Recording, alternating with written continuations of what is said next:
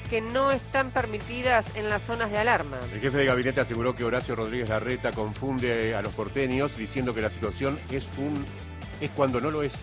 Afirmó que hay que esperar y ver que los números para confirmar que la ciudad haya descendido a la categoría de alto riesgo. Recordó que el jefe de gobierno no cumplió la norma nacional y tomó la decisión de mantener las clases a pesar de tener saturado el sistema de salud. En este sentido, detalló que la ciudad va a estar incumpliendo el DNU porque no tiene riesgo epidemiológico que la haya hecho bajar de alarma a alto riesgo. Y afirmó que deben tener una proyección de que seguirán bajando, pero hoy no es el caso. Santiago Cafiero aseguró que no se trata de la voluntad de un dirigente el abrir o cerrar actividades, sino de la realidad epidemiológica. Destacó que el aislamiento estricto sirvió para bajar la circulación, y tener una caída de los contagios en muchos distritos y provincias. En tanto, el jefe de gabinete destacó que el plan de vacunación viene avanzando con un paso muy firme en todo el país. Pero advirtió que mientras tanto no hay que relajar los cuidados porque la pandemia no terminó. Precisó que el 85% de los mayores de 60 años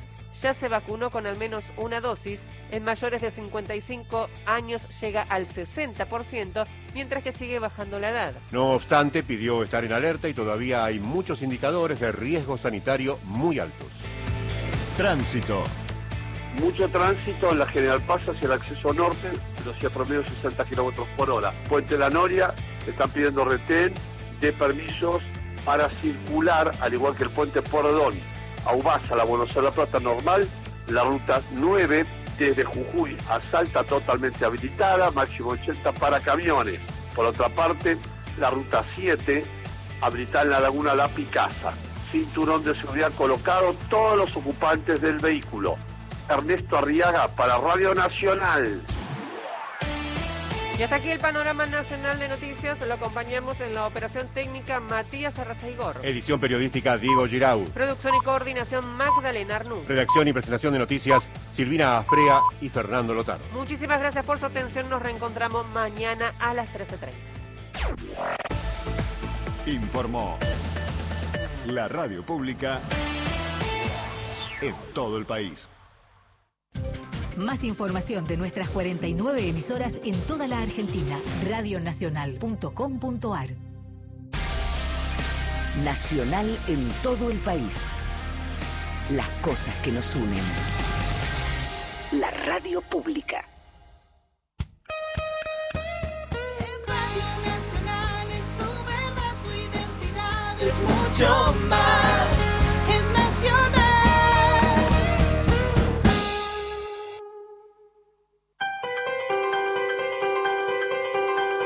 Radio Nacional Argentina presenta Todo con afecto. Alejandro Apo.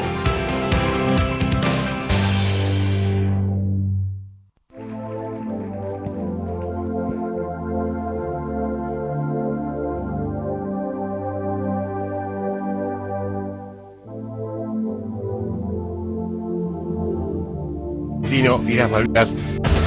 Turismo Nacional.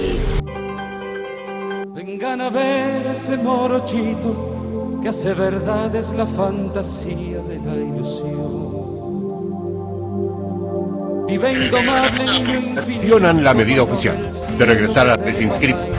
Una pitilín centrero. Escucha, escucha, escucha. Un cebollita en el universo, un hombrecito que anda por ahí desafiando al sol. Vengan a verlo, es cierto, vengan a verlo, él existe. Vengan a ver qué bonita se pone la tarde cuando él la viste. Viene a pintar mi alma, viene a pintarme la ilusión. Viene a pintar mi alma, viene a pintarme el corazón.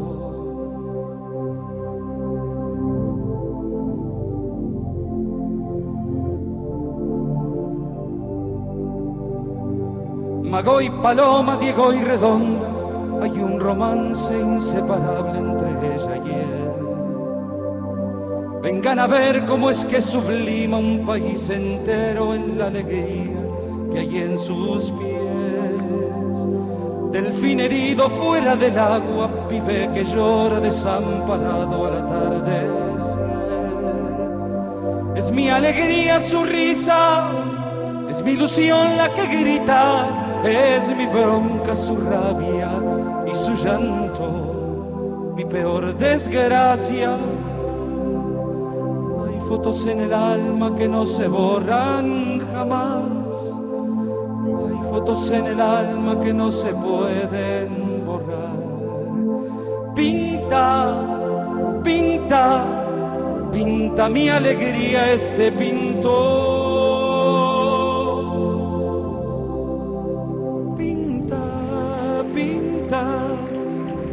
De alegría este pintor.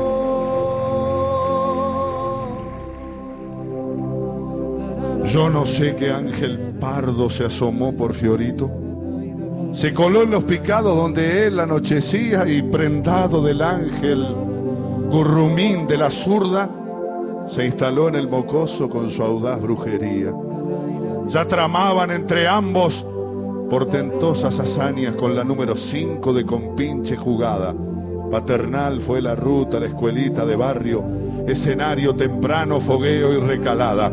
Aquel ángel errante, diabla luz en su sangre, lo hizo crack mixturando travesura con fuego. De movida brotaba el sol de su alegría iluminando el verde que bordaba su juego. Fue la mano de Dios y el demonio sudaca desparramando ingleses y sutiles inventos, la melena enrulada o el cabello cortito. El misterio era el mismo, la magia no era cuento. El sur napolitano fue el sur de su suburbio.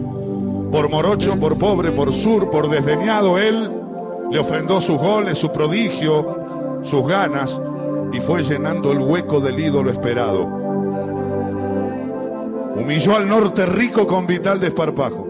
Con la celeste y blanca se arrió media tribuna. En el sur y en el norte le hizo un corte de manga a los que despreciaron su canción de cuna. Desnudó a los hipócritas mandamases del fútbol. Lloró como tan solo lloran los que se juegan.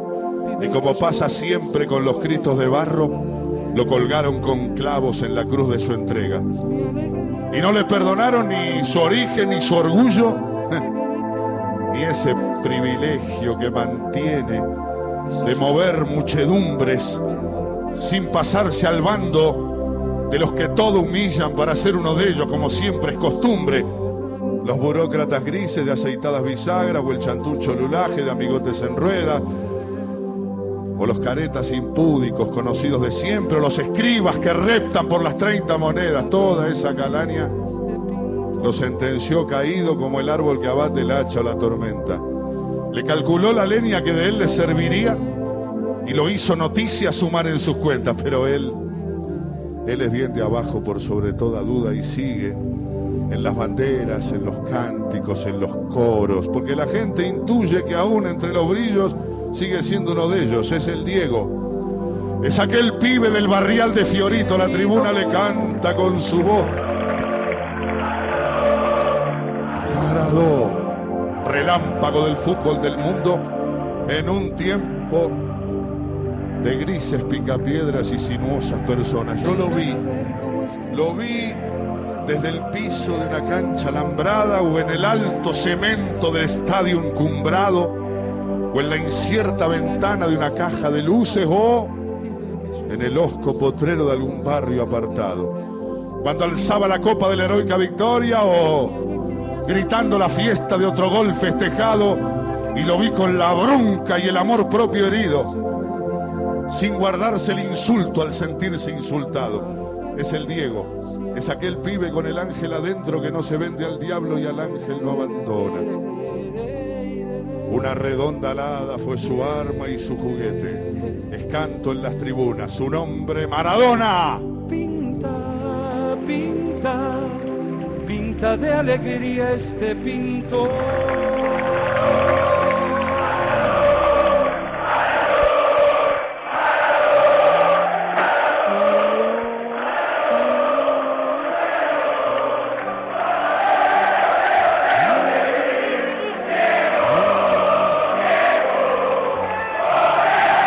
Llega, maestro, que llega. saludo de todo el pueblo futbolero para el más grande de todos, siempre Maradona. Buenas tardes. Empieza todo con afecto, con una dedicatoria especial para un amigo del alma, un muy buen periodista, que se fue. Falleció Alejandro Sonich y le dedico el programa a toda su gente. No pude acompañarlo en el final, pero siempre estuve con él y la verdad que fue un placer haber compartido un rato de su tiempo. Era más chico que yo y la verdad es que muchas enfermedades, la complicación final y, y se fue a, sus hijos y a, sus hijas y a- y a su gente. Un abrazo muy, muy grande y la dedicatoria del programa. Ale fue inolvidable. Estamos en Relatores, Pasión Nacional, todos rotos porque estaba con nosotros desde siempre y para siempre estará en el recuerdo de un pibe lindo, macanudo, que me acompañó muchas veces en momentos difíciles. Un abrazo, Ale, y hasta siempre. Alejandro Sonich. Y después levanto un poquito más el tono, aunque me atraviesa el dolor, y lo saludo con mucha alegría. Hoy hablé con él, se está recuperando y cumple años hoy.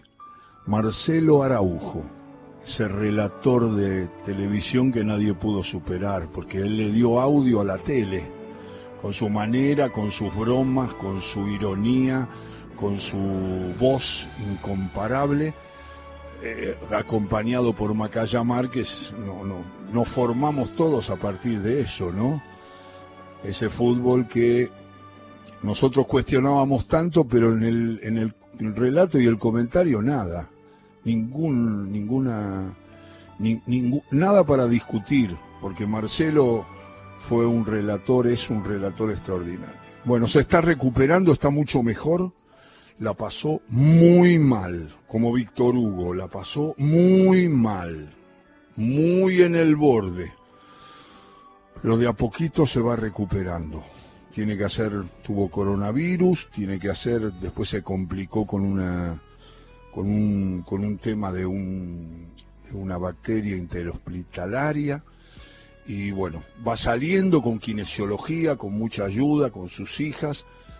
Eh, Yo diría que es mm, el momento de acompañarlo con el pensamiento, porque él está recuperándose muy concentrado. Yo me metí por un lugar imposible, pero me metí y, y comprobé que estaba mucho mejor, mucho mejor. Así que cumpleaños Marcelo y un abrazo fuerte y vamos arriba que dentro de poco vamos a estar comiendo un lindo churrasco, Marce. Abrazos. Bueno, cumpleaños hoy uno de los arqueros más extraordinarios de la historia del fútbol mundial, porque Carrizo Amadeo nació un 12 de junio de 1926 en Rufino, en el sur de Santa Fe. El arquero que inventó un puesto, porque a partir de Amadeo el arquero se hizo más jugador, más participante en el trámite del partido esas salidas, esas habilitaciones, esos pases, jugaba bien con el pie y fue un arquero monumental. Justamente el arco que más lo identifica, el de River. Amadeo fue un maestro y hoy hubiera cumplido muchos años. No se fue hace mucho, vivió muchos años y no es comparable con nadie. Es Carrizo aparte, y después vienen los, los grandes arqueros de todas las épocas. Para mí el más grande fue Filiol. Carrizo inventó el puesto de arquero moderno, participante en el juego. A partir de ahí se jugó de otra manera, de Carrizo. Eso lo hace incomparable Amadeo. En el momento de su retiro, con una voz nostálgica, Amadeo Carrizo dice, La despedida fue muy triste, amarga, y de la calle Suipacha 574, que ahí estaba la sede de River, llegué llorando hasta Devoto, donde siempre viví y vivo. llegué con una profunda congoja, una cosa que, que me parecía que no iba a ser cierto, que ahí era, fue mi vida esa. Fueron casi 37, 38 años, desde cuarta, tercera, reserva, primera casi 22 años, entonces me vine llorando. Esta es la gente de Conafecto. Esta es nuestra gente. Con mucho cariño para ustedes. Qué lindo recuerdo de Amadeo Carrizo, hablando de su retiro, de su amor por el fútbol y por River. Y una vez, ¿se acuerdan la gorra de Amadeo? Era una gorra fetiche. Y, y una vez en la cancha de Vélez, que Bianchi le había quitado, Carlos era hincha de, es hincha de River, y, le había quitado una vez la, la gorra, le habían quitado la gorra unos chicos a Carrizo a la salida, no sé si en Vélez, me parece que sí. Bueno, es una anécdota y Bianchi, Carlos Bianchi, se la recuperó. Lo cuenta el propio Bianchi con mucho afecto. Eh, bueno, eso de la gorra fue que ahora uno se pone a pensar y porque yo creo que actué bien en ese momento, aunque tal vez uno puede llegar a pensar que actuó mal, ¿no? Porque le, privó a un chico de, tener esa gorra de Carrillo, fue de cuando batió el récord, Eh, yo tuve la suerte de hacerle el gol y eh, cuando terminó el partido lo fui a saludar, yo era joven en esa época, tenía 19 años, Amadeo tenía 42 años. Y cuando lo estamos, lo estoy saludando, eh, dándole la mano, hay un chico que pasa al costado y le saca la gorra que tenía en la otra mano él, que era una, la, gorra fetiche de él. Y yo empecé a correr al chico como 20, 30 metros hasta que lo, lo agarré y, y le saqué la gorra. Se puede llegar a pensar de que hice un acto malo, bueno, entonces yo pienso que en ese momento, no sé si todavía Amadeo tendrá la gorra esa, ¿no? Pero creo que a él le dio placer que yo se la, que yo la, la devolviera. Qué maravilla de Bianchi, claro que sí, la tiene con él, la tiene para siempre. Es Amadeo Carrizo y su gorra mitológica. Y otras dedicatorias a Miriam la maradoniana, que está un poquito mejor y que saludamos y que estamos bien y que ya nos reencontramos con los mejores momentos, a su papá Lito, al recuerdo de su inolvidable mamá y un abrazo grande. Recordamos en un ratito más también algunas hazañas de Diego y del equipo de Bilardo, porque el 10 de junio se cumplieron años de la victoria sobre Bulgaria. Y ya se viene el impulso que vamos a tomar todos para evocar el gol dinosaurio, el gol más grande de la historia.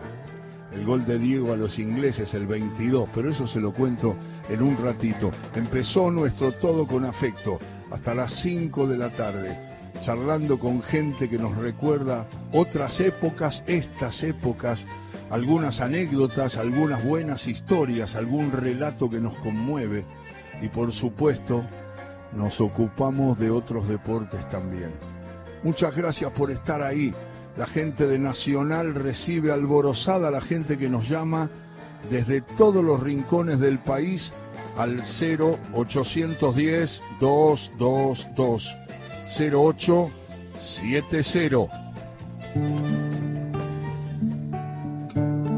Yo no sé si las luces del estadio cegaron en el córner, ¿Qué señor juez, cobró, referí? ¿Qué cobró? o si fue el back central que lo tapó justo en el momento cumbre. Dale, gordo, dale. Nos vinimos de tan lejos, señor juez, con banderas en las manos, Qué locura. pa' que usted nos ponga triste el corazón, señor juez.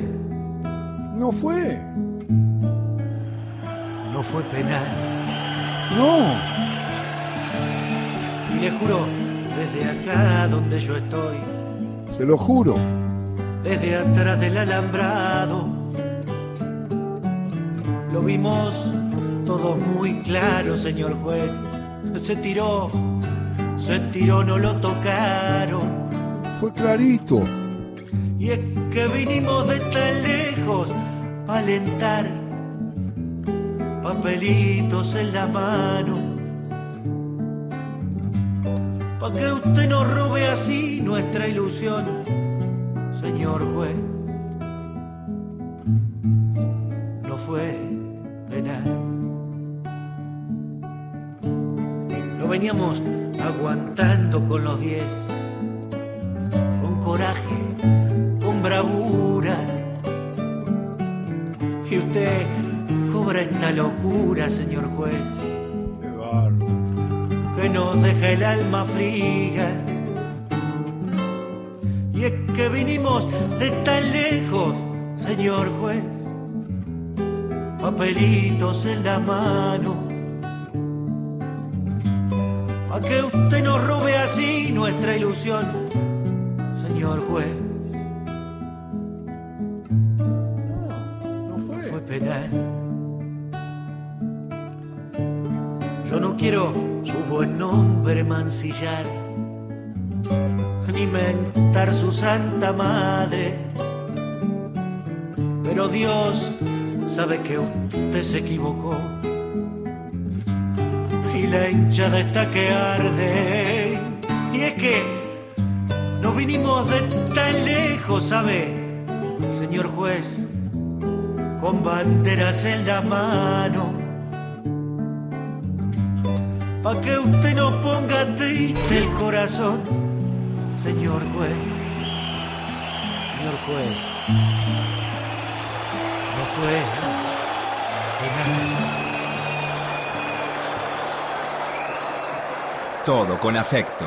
Aquellas historias que nos juntan de cada barrio, de cada pueblo del país. Por Nacional, la radio pública. Un nuevo fin de semana especial en Nacional.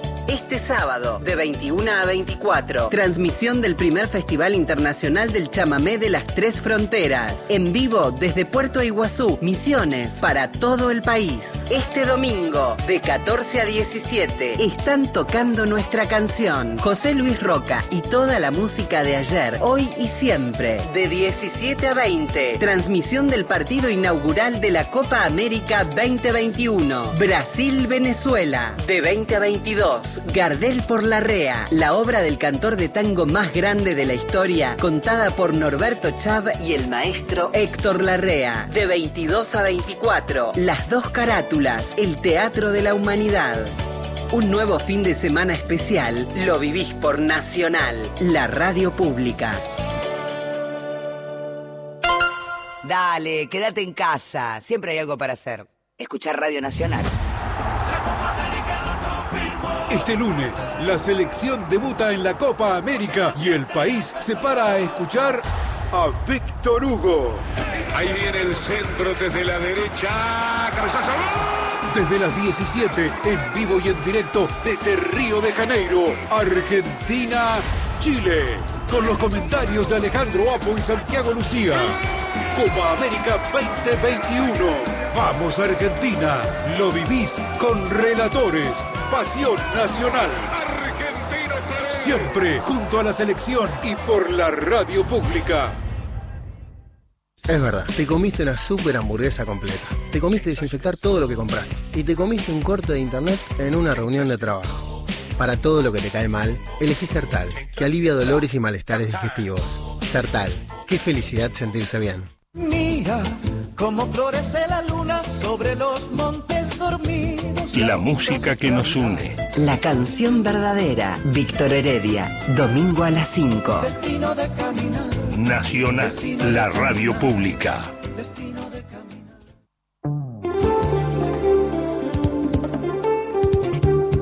Un lugar, un lugar ahora para el Chango Cárdenas, para ese símbolo de Racing y para ese jugador que ahora revive lo que para todos los que llevamos el fútbol en las entrañas es un hecho insólito, conmovedor, emocionante, increíble. La hinchada de Racing y su fidelidad. Esta anécdota del Chango Cárdenas con afecto, elegida por nosotros para ustedes. Yo me acuerdo una anécdota que fue muy curiosa, pues nosotros estábamos, estábamos 39 fechas sin perder y perdemos justo, creo que en los 40 con River, en la cancha de River. Y nosotros estábamos en el ya había terminado el partido, estábamos en el vestuario, ya nos este, ya cambiado y todo, y cuando salimos, todavía escuchábamos a la gente de Racing que seguía este, gritando o- sí, gritando y cantando del equipo de José, y ya había pasado como 45 minutos. Entonces eso me quedó así en el, recuerdo porque es curioso, ¿no? Que un equipo que pierda y, y la gente después de 40, 45 minutos todavía siguiera en la cancha y gritando el equipo de José. Fue emocionante, ¿no? Porque era una forma de como de que de, de agradecimiento, de que eh, que parecía que nos decían que no importaba que se había perdido, pero eso fue fue fue grandioso. Realmente eso es lo que me quedó siempre en la memoria y, y- lo recuerdo con muchísimo cariño. Esta es la gente de Conafecto. Esta es nuestra gente. Con mucho cariño para ustedes.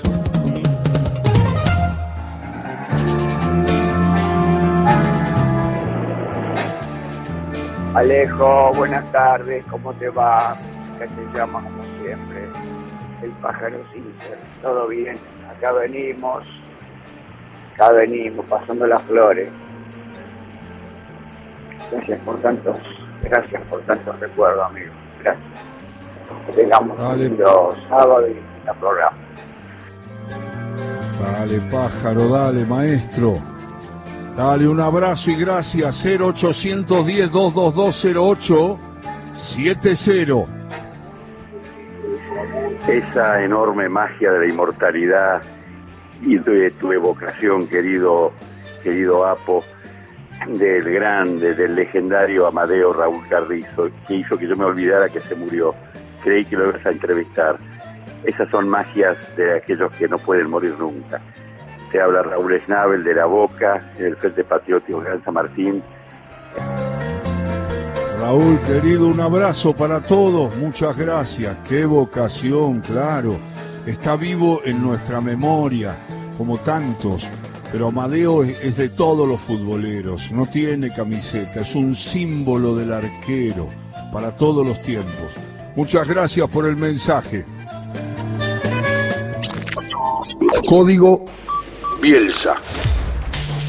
La relación éxito y fracaso es una cuestión que para mí ha sido central en mi vida. Yo he reflexionado, he pensado mucho sobre lo que significa triunfar y lo que significa fracasar. Como primera medida yo creo que éxito y felicidad no funcionan como sinónimos. Hay gente exitosa que no es feliz y hay gente feliz que no necesita el éxito para hacerlo.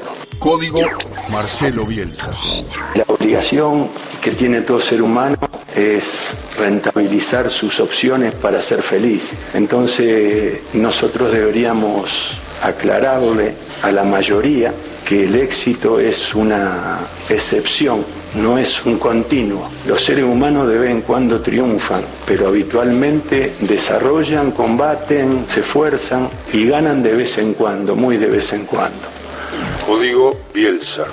Yo tenía un amigo en México que un día me habló del heroísmo del obrero, pero sin ningún afán político, solamente ni sectorial. Me dijo, este sí que es fuerte, que se levanta cuando los hijos duermen y que regresa cuando los hijos duermen. Entonces, esa ecuación, porque también la producción se mide en función de las posibilidades, no exclusivamente en función de los logros. Tiene que haber una relación entre lo que una persona posee antes de empezar y a dónde llega. Código Marcelo Bielsa.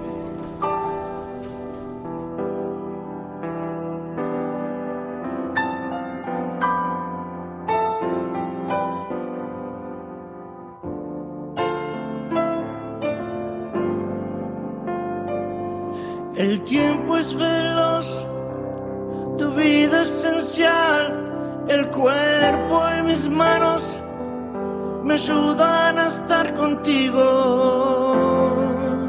Quizás nadie entienda, vos me tratas como si fuera algo más que un ser.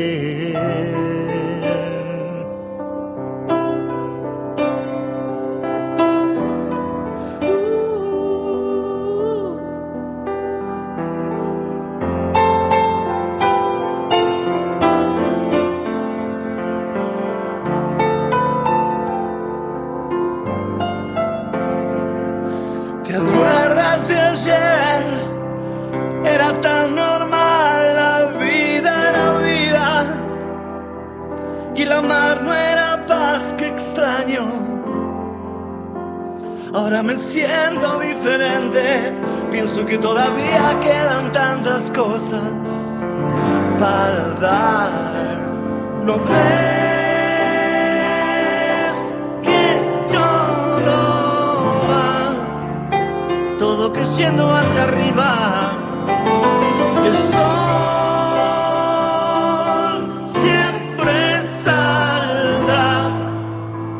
mientras que a alguien le queden ganas de amar.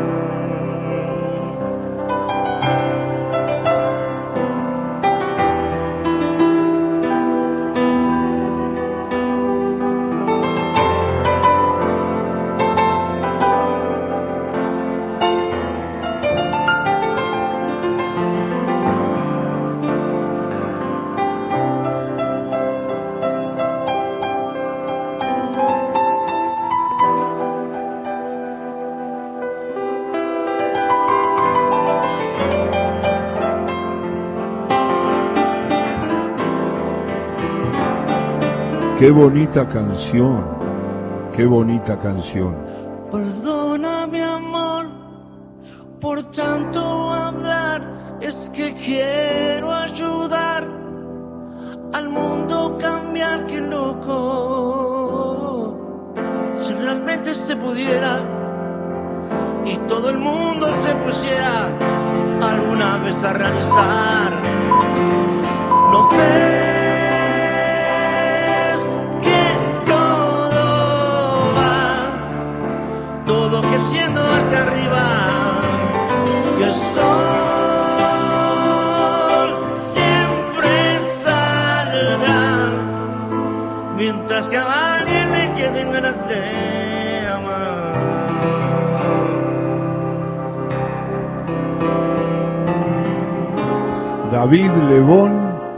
Fito Páez. El tiempo, el tiempo es veloz.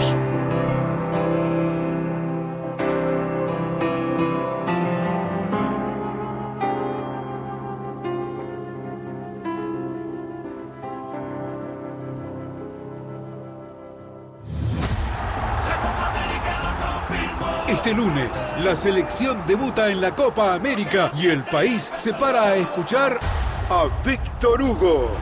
Ahí viene el centro desde la derecha. Cabezazo. Desde las 17, en vivo y en directo desde Río de Janeiro, Argentina, Chile.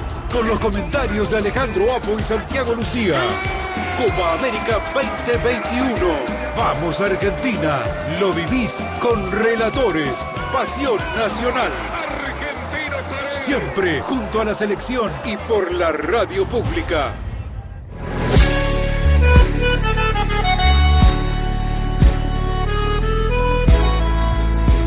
Los recuerdos de todo con afecto, esos recuerdos tan particulares que nosotros compartimos la tarde de los sábados aquí en Radio Nacional. El 10 de junio de 1986, hace 35 años hizo el 10 de junio, la selección argentina de fútbol cerró su participación en el Grupo A de la Copa del Mundo de México con una victoria muy clara sobre Bulgaria 2 a 0. Goles de cabeza de Valdán, un gran centro de Cuchufo, como le decía Víctor Hugo, el cordobés del pecho inflado, y de Burruchaga, Burru siempre está. Gracias a un centro de Maradona increíble desde la izquierda. Argentina formó con Pumpido, Cuchufo, Brown, Ruggeri y Garré el gringo Justi, Batista, Burruchaga, Maradona, Borghi Valdano. En el segundo tiempo entraron Ola Artico Echea por Batista y el negro Héctor Enrique por Borghi. Ganó Argentina 2 a 0, se clasificó en el grupo ganando los partidos que les tocó jugar, empató creo que con Italia nada más. Y aquí está el relato del gol a Burruchaga. Sí, el gol a Bulgaria de Burruchaga en México hace 35 años y la verdad que lo compartimos con mucha emoción en este mes tan futbolero y de mundiales. Gol de Burruchaga, relato incomparable de Víctor Hugo. El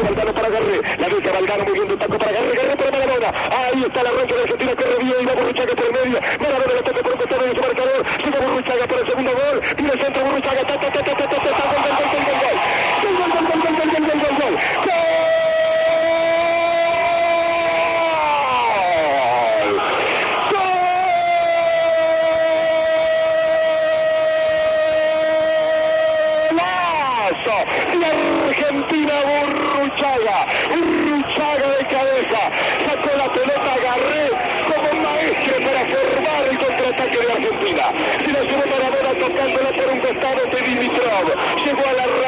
Fondo, ya les había anunciado el pique de Burruchaga por el medio, vino el centro pasado de Diego y el cabezazo que diga cabezazo, el balazo que sacó con la frente Jorge Burruchaga para decretar el hombre de Gualeguay, el segundo gol de Argentina en una jugada extraordinaria, perfecta, plena de belleza, a los 32 minutos del segundo tiempo.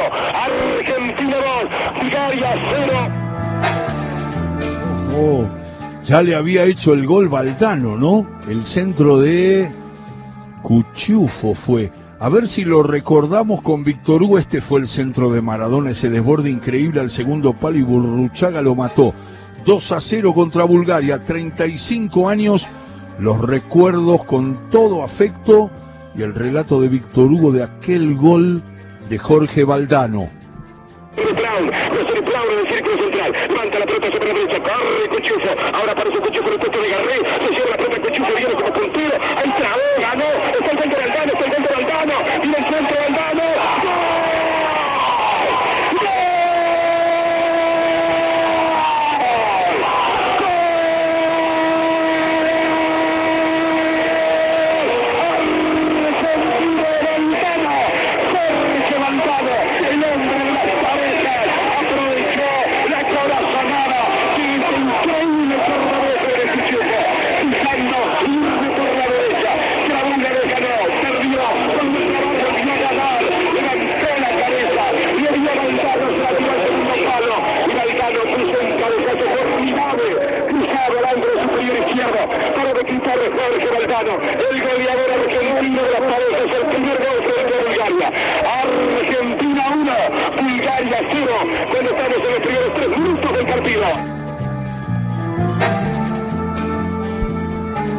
el mes de los mundiales y ahí estamos, recordando esas historias, aquellos relatos de Víctor Hugo, las hazañas del equipo de Bilardo en el 86. Y cuando uno empieza a evocar aquel partido inolvidable con Inglaterra, le propongo eso, que nos preparemos para disfrutarlo de nuevo, como si pasara de nuevo, como si realmente ocurriera nuevamente ese gol de todos los tiempos, ese gol dinosaurio, ese gol que se produjo un 22 de junio, 22 de junio de 1986. Un gol impresionante que uno verdaderamente no olvida nunca. Y por eso muchas veces recordamos, hay cosas que las podemos volver a vivir. Ya pasaron 35 años de nuestro barrilete cósmico, 35 años del gol del siglo. Llegó el momento de gritárselo al cielo, a las alturas, a los cuatro vientos. Guardemos todas las ganas, tenelo ahí, prepáralo en el alma. Y el próximo 22 de junio, exactamente a las 16.09, pasa el audio o el video del gol en la compu, en el celo, en el auto, donde quieras, y subí bien fuerte el volumen. Y cuando la pelota entre otra vez, volvé a gritarlo como aquel día. Y si no habías nacido, es tu momento, gritémoslo como la primera vez. Y la verdad que pasamos el video o escuchamos el audio y el relato de Víctor Hugo y lo revivimos. El 22, yo te voy a avisar, el 22 de junio se cumplen 35 años del gol más grande de toda la historia. Y lo vamos a vivir juntos, como aquella vez, como siempre, porque es para siempre. Hay cosas que si nos ponemos de acuerdo, las podemos volver a vivir. Ahí lo tiene Marabona, lo marcan dos, pisa la pelota Marabona, arranca por la derecha el genio del fútbol mundial. El 22 de junio se cumplen 35 años del gol del siglo. 35 años del gol de Diego a los ingleses.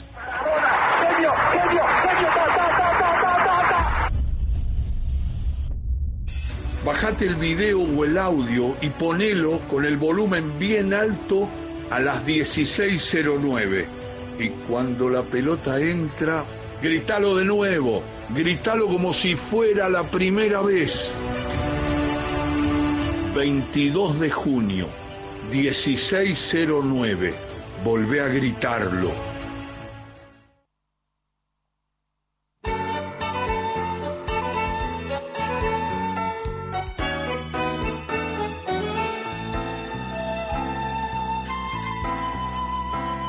Decime, bandoneón, qué tango hay que cantar. No ves que estoy muriéndome de pena.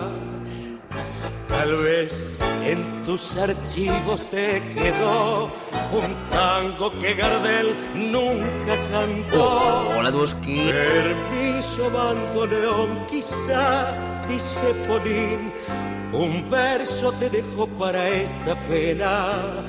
Yo sé que con tu aliento a soledad, mi angustia y mi dolor podés calmar.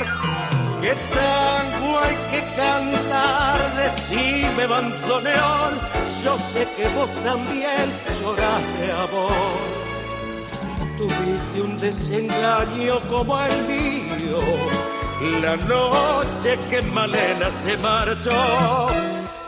¿Qué tango hay que cantar, querido bandoneón? Busquemos ese tango entre los dos. Tu pena con mi pena van del brazo. Qué lindo que se hicieran en amor. No llores, bandoneón, tenés que perdonar.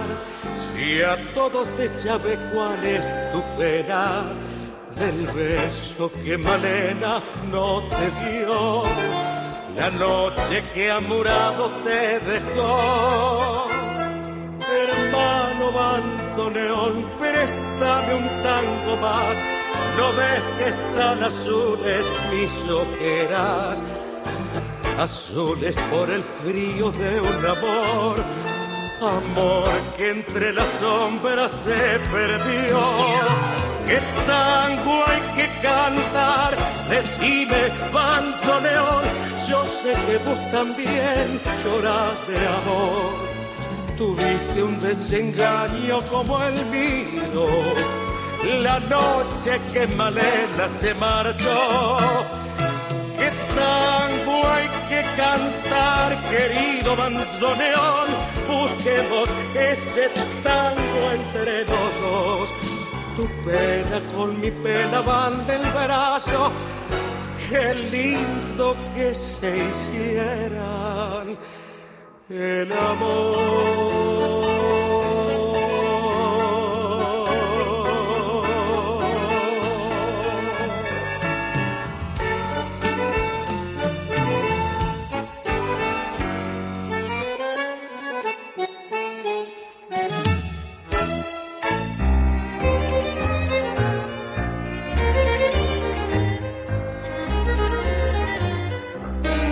Hola Alejandro, ¿cómo andás? Habla Pepe de Tres Arroyos.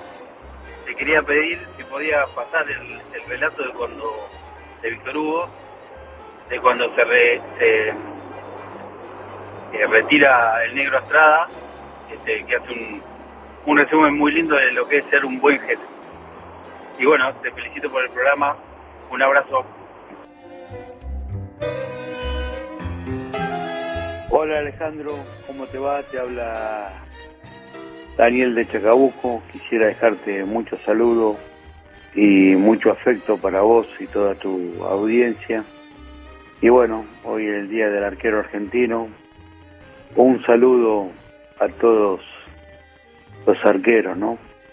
Eh, bueno, mi ídolo fuera Loco Gatti.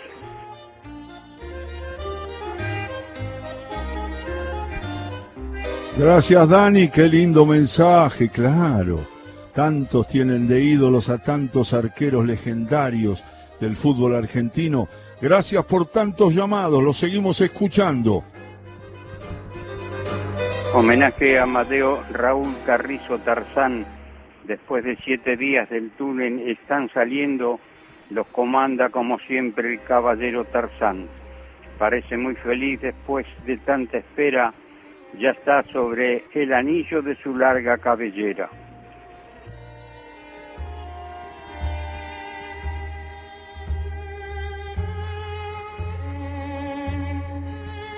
Alejandro, WhatsApp de Tafi Viejo, casi con la voz ronca por la emoción que nos estás transmitiendo en este inicio del programa. No sé si la mitad o más uno de los argentinos te escuchamos, pero esta emoción violenta que nos acaba de brindar con el señor juez, con el canto a Maradona, con lo de Carrizo,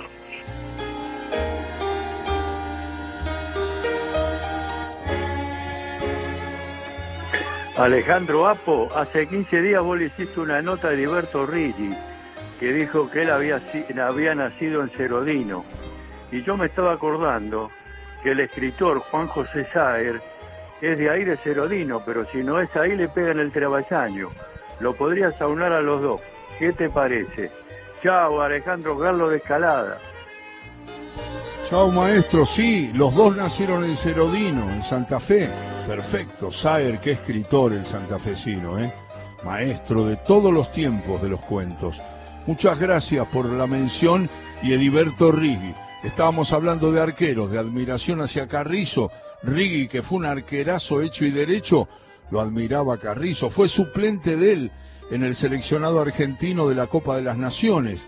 Atajó Carrizo y los dos suplentes eran Antonio Roma y Ediberto Riggi. Gracias por tantos llamados al 0810-222-0870 hasta las 5 de la tarde. Todo con afecto. Después viene la clave, porque después Fena de la Mayora nos hace conocer las entrañas de la música latinoamericana. Qué programón hace. Y ahí estamos, después de un gran panorama del servicio informativo con Fernando Lotari y Silvina Asprea, la verdad que abrimos nuestro todo con afecto haciendo saludos y dedicatorias.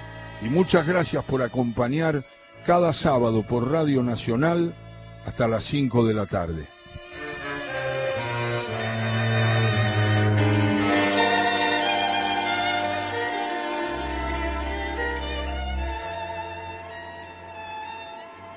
A ver, dos Tomayor y Cardoso, Basualdo, Pico, Gómez y Baceda, Azad y Flores. Gran equipo de Vélez. Soy Carlos María Busto, de Curarú, partido de Carlos Tejedor, fanático de Vélez. Trato grande, Alejandro.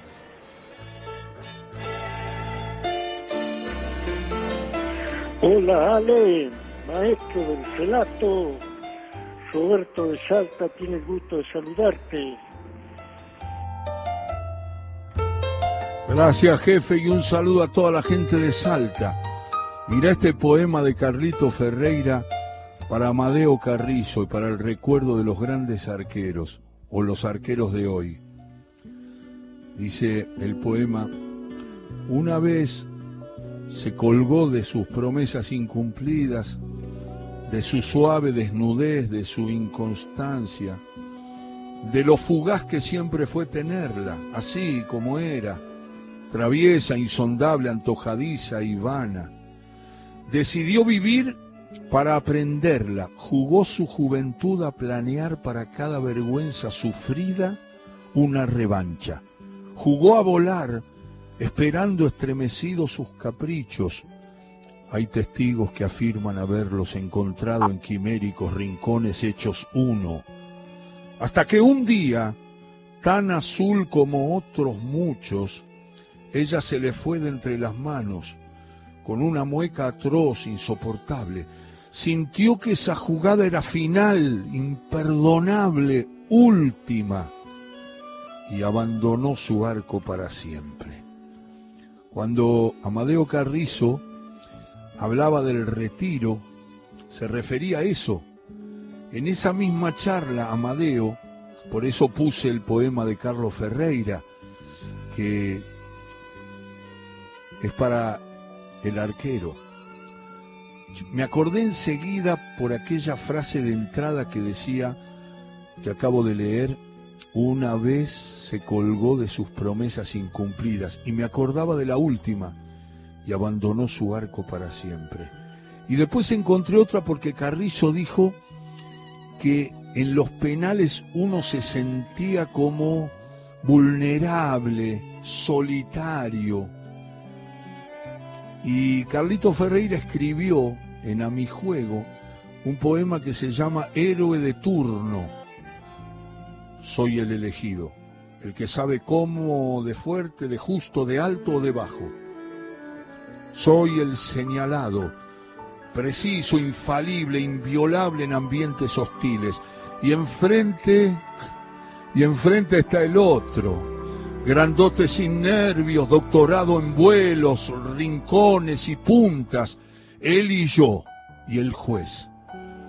Una esfera quieta, algo que jugar y el silbato agudo que me grita tire y tum, el sonido y gol en mi grito.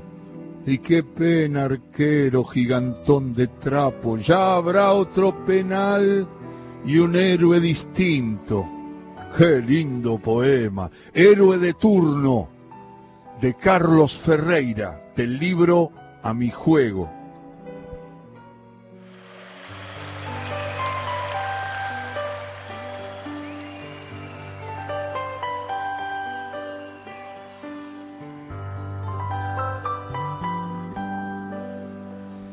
Todo pasa y todo queda, pero lo nuestro es pasar, pasar haciendo camino, camino sobre la mar.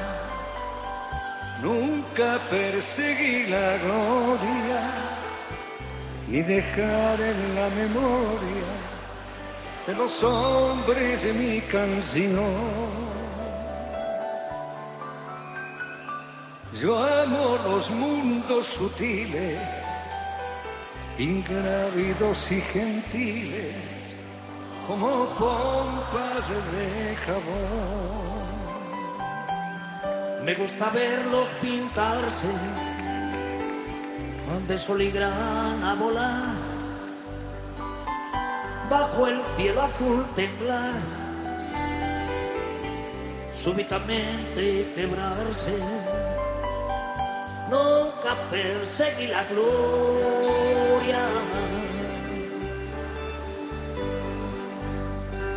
Caminantes son tus huellas el camino. Y nada más. Caminante, no hay camino. Se hace camino al andar. Al andar se hace camino y al volver la vista atrás, se ve la senda que nunca se ha de volver a pisar. Caminante, no hay camino, sino estelas en la mar. Hace algún tiempo en ese lugar, donde los bosques se visten de espino, se oyó la voz de un poeta gritar.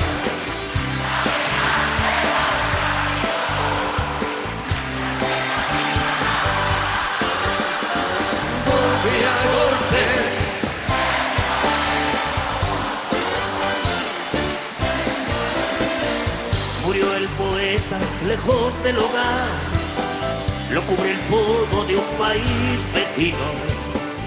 Al alejarse lo vieron llorar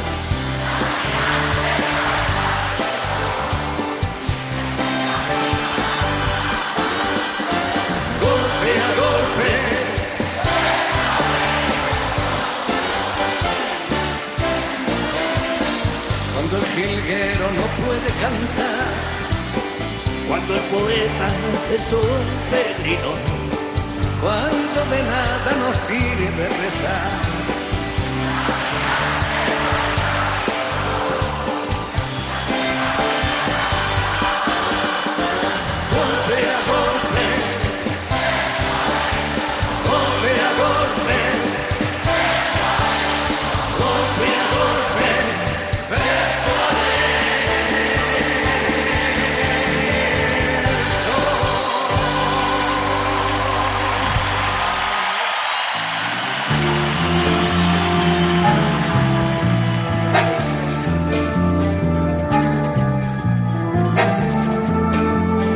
Vale, querido, te habla José Antonio Cani.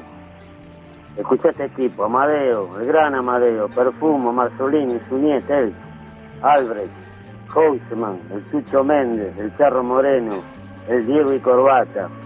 ¿Qué tul? Pasáselo a los pibes de ahora que no saben nada de fútbol. Pero esto fue, fue aparte de todo este fútbol. Madre Santa. Bueno, te mando un beso grande. Chao. Sandro Popó a través de la radio está conocido mundialmente. Sería bueno entrevistar a los ingleses a los cuales Maradona los gambeteó. Porque siempre hablamos de los compañeros de Maradona. Sería bueno, antes que esta gente eh, sea más grande, preguntarle del gol de Maradona a los mismos ingleses. A través de un periodista inglés o vos directamente fijate de poder entrevistarlo. Sería muy bueno para tener un archivo histórico de este gol. Eh, gracias, eh, Córdoba. Chao, maestro, cordobés, gracias. claro, preguntarle a Fenwich, ¿no? O a, como dice el otro, Samson. Claro, a ver qué pasaba cuando lo eludían. Creo que no hablan del gol, maestro. Del gol de Diego a los ingleses. Un abrazo grandote. Hola Alejandro, buenas tardes. Juan, el bostero de San Nicolás. Estoy escuchando como siempre, estás escuchando. Y me adhiero al muchacho que llamó recién eh, pidiendo las palabras de Víctor Hugo, la despedida del negro Estrada. Lo estamos buscando, lo estamos buscando para ponerlo. Vamos a ver si lo encontramos. Claro, cuando él dice se termina el partido, lo, lo iban a cambiar porque era el último partido de él. No sé si no entra Coudet, mire lo que le digo. Yo estaba con él y nunca pensé que iba a decir esas palabras tan impresionantes. Pero bueno, en un ratito vamos a ver si le podemos dar respuesta hoy, con esa voz de Víctor Hugo tan particular saludando a un verdadero jefe, como decía él, Leonardo Estrada. Hola Alejandro, te habla Jorge de San Martín. Hoy el programa lo tiene desperdicio. Es una cosa impresionante. Y vos te enojás cuando la gente dice que este programa, el primero que está en la, lista de los Martín Fierro. No te enojas. Eh, Gracias maestro por el comentario, muchas gracias. Hay tantas cosas tan lindas, acá estoy revisando algunos datos eh, que, que realmente de, de- queridos amigos. Rudy Chernikov, el gran cómico, el gran actor, dice, comienza mi ergometría sabatina. Dice que es como hacer una ergometría para saber que el cuore está bien, todo bien. Vamos, dice Rudy, querido amigo. Un abrazo grandote. Gracias, Rudy, por estar siempre. Sí, Alejandro, voy a nombrar día 2 en toda la tarde. Hoy le toca el turno al León de Wembley y a Marrapodi, arquero histórico de Ferrocarril Oeste. Uy, y el León de Wembley, arquero de Vélez Arfield. Usted dirá su nombre. Miguel Ruggilo. Es tan grande el recuerdo de Ruggilo de ese partido en Wembley, tan grande todo lo que atajó y tan grande el complejo que Argentina tenía con el fútbol europeo. Ese resurgimiento se le debe a Menotti, hay que reconocer que él hizo eso, de poder estar de igual a igual con los europeos. Teníamos un complejo bárbaro y le voy a explicar por qué. Es una teoría que tengo. Yo estudié ese partido que se jugó, si no me equivoco, en el 53, o sea, un año antes de mi nacimiento. Y, yo estudié, lo, lo, lo- lo analicé el partido, y con los datos que tenía. Y Argentina perdió ese partido. Evitó una goleada. Mirado, mire usted dónde estábamos nosotros en el complejo con los europeos que destacábamos la actuación de Ruggilo, que fue extraordinaria. Tapó siete goles hechos, siete situaciones que eran goles seguro. El arquero fue verdaderamente un león y le quedó para siempre. Y lo tiene merecido. Y en la historia está Miguel Ruggilo. Yo digo la palabra Ruggilo y enseguida usted me iba a decir el león de Wembley. Usted lo dijo antes. Y imagine usted lo que se tuvo que trabajar para llegar a eso. Cómo nos habíamos acomplejado con el tema de que, bueno, si nos salvamos de una goleada, pongámosle león al arquero. Era como destacar algo que tenía que ver con una derrota finalmente. Yo cuando lo busqué dije, no, me estoy equivocando, busqué mal. Sí, perdió Argentina. Sin embargo, Ruggilo fue el león de Wembley. Traspasó la derrota. Y después Argentina pudo lograr jugar de igual a igual con cualquiera. Con esos jugadores que tenía en esa década del 50 también todavía quedaban resabios de los del 40. Pero era así, nos sentíamos lejos de los europeos y a lo mejor estábamos. Pero en la cabeza estábamos. El top marca las noticias de las 3 de la tarde en Radio Nacional.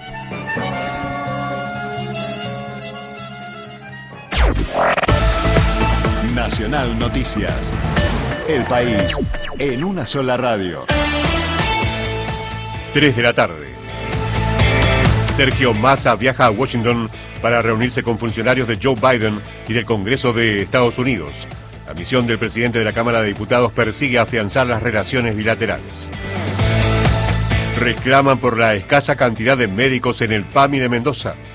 El Consejo de Adultos Mayores de Malargüe reflotó el problema del PAMI. Luis Duarte, presidente de la institución, planteó preocupado la falta de médicos para atender a las personas de la tercera edad. También anticipó que habrá una podóloga a disposición para afiliados y no afiliados al Consejo. sobre el tema del PAME, Malargo que nos tiene muy preocupados por la gente mayor está necesitando servicios y no los tenemos, no tenemos mucha influencia, sabemos todos cómo se maneja esto en, en forma política. Y vamos a tener una podóloga a los adultos mayores, sean socios o no. Carla de Francesco, LB19, Radio Nacional Malargüe. Deportes.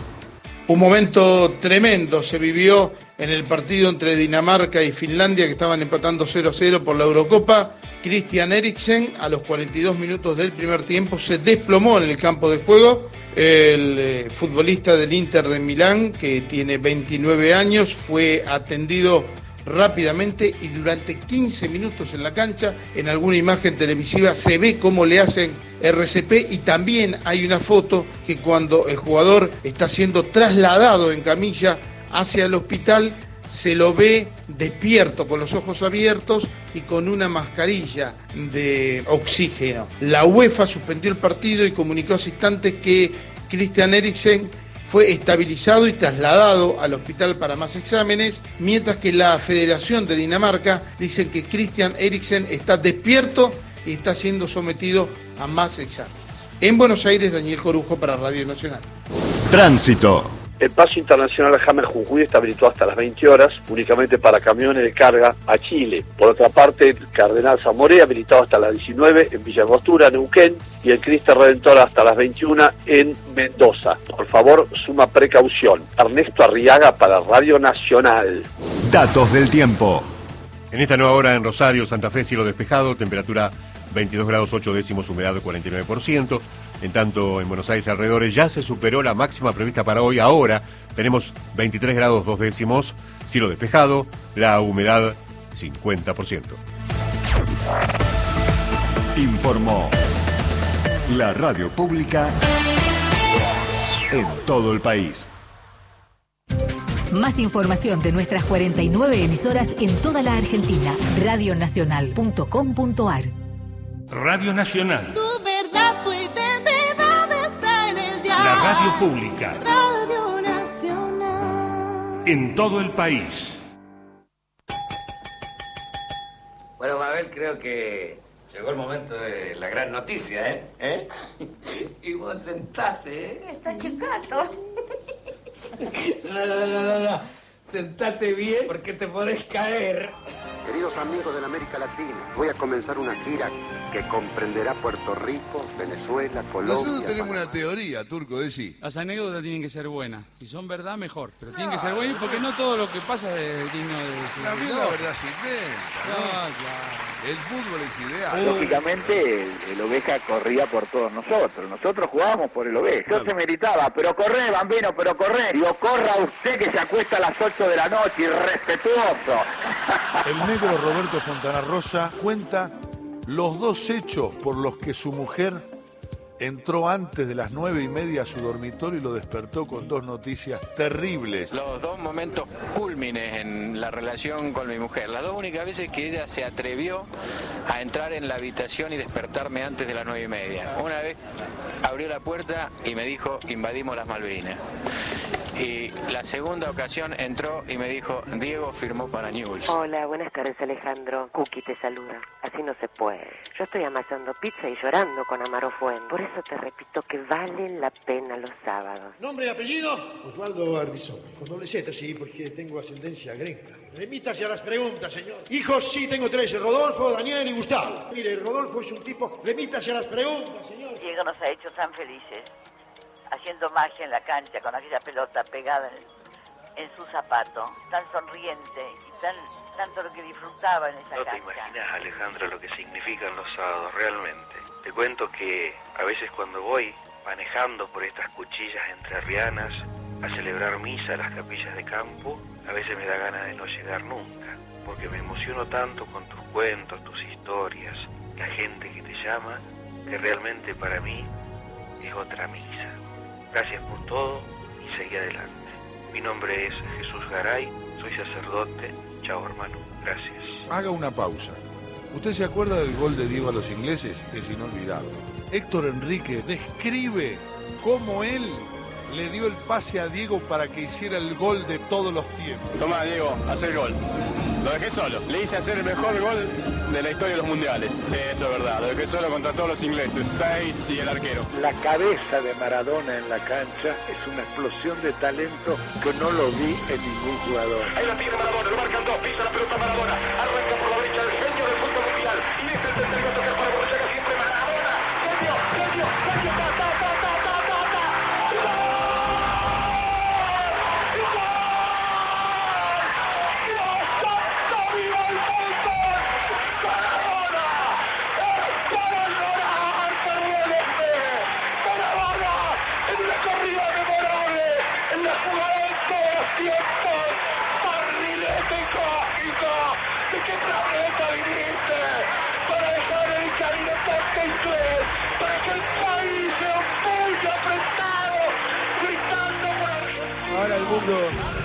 lo que es los argentinos, la pasión que tienen por el fútbol y, la pasión que, que gracias a Dios tienen por, por un número 10 que alguna vez le arrancó una sonrisa. Eh, yo la verdad que no sé con qué pagarle, la verdad. Yo traté de ser feliz jugando al fútbol y hacerlo feliz a todos ustedes. El fútbol es el deporte más lindo y más sano del mundo. Eso no le quepa la menor duda a nadie. Porque se equivoque uno, no, no, no tiene que pagar el fútbol. Yo me equivoqué y pagué. Pero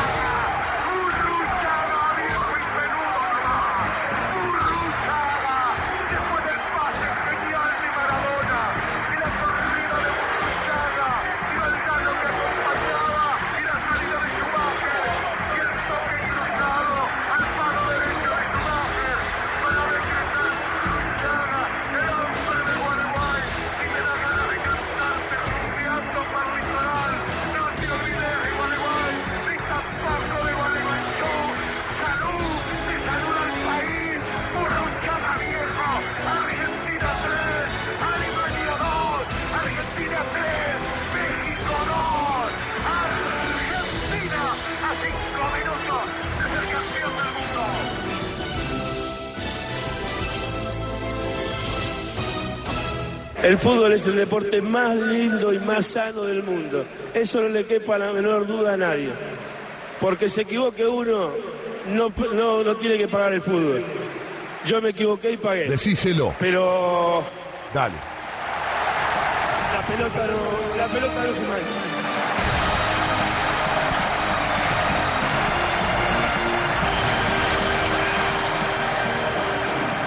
Y le salió del alma, le salió del alma.